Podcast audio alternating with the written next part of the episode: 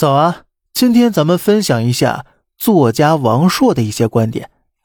王朔曾说呀：“经济上行周期的红利你没吃到，经济下行周期的压力你却要承担。这就好像没见过鱼翅的你却要为鲨鱼的灭绝负责，就好像电梯广告里滚动播放的节能减排人人有责，避无可避，不能调开，不能划走，不能翻页，主打的就是沉浸式体验。”可能很多人不知道，人家富裕人家一个不大不小的恒温泳池，一天的耗电量抵你们家半年的总和了。就好像不买车不买房的你，却要为高房价和拥堵的交通负责，因为他们说雪崩之下没有一片雪花是无辜的。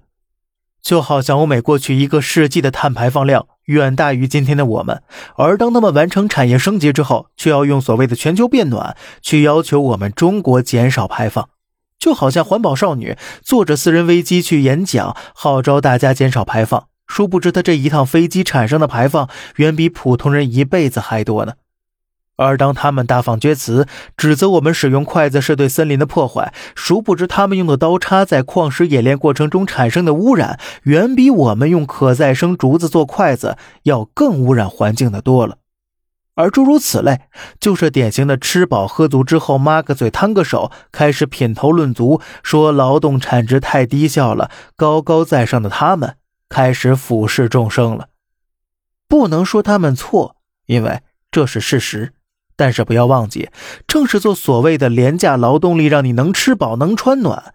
我猜他们不怕牛累死。最怕的是牛不吃草也不干活，躺在地上开始思考：这凭什么你是人，而我是牛呢？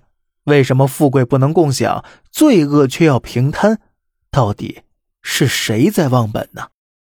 好了，这里是小胖侃大山，每天早上七点与您分享一些这世上发生的事儿。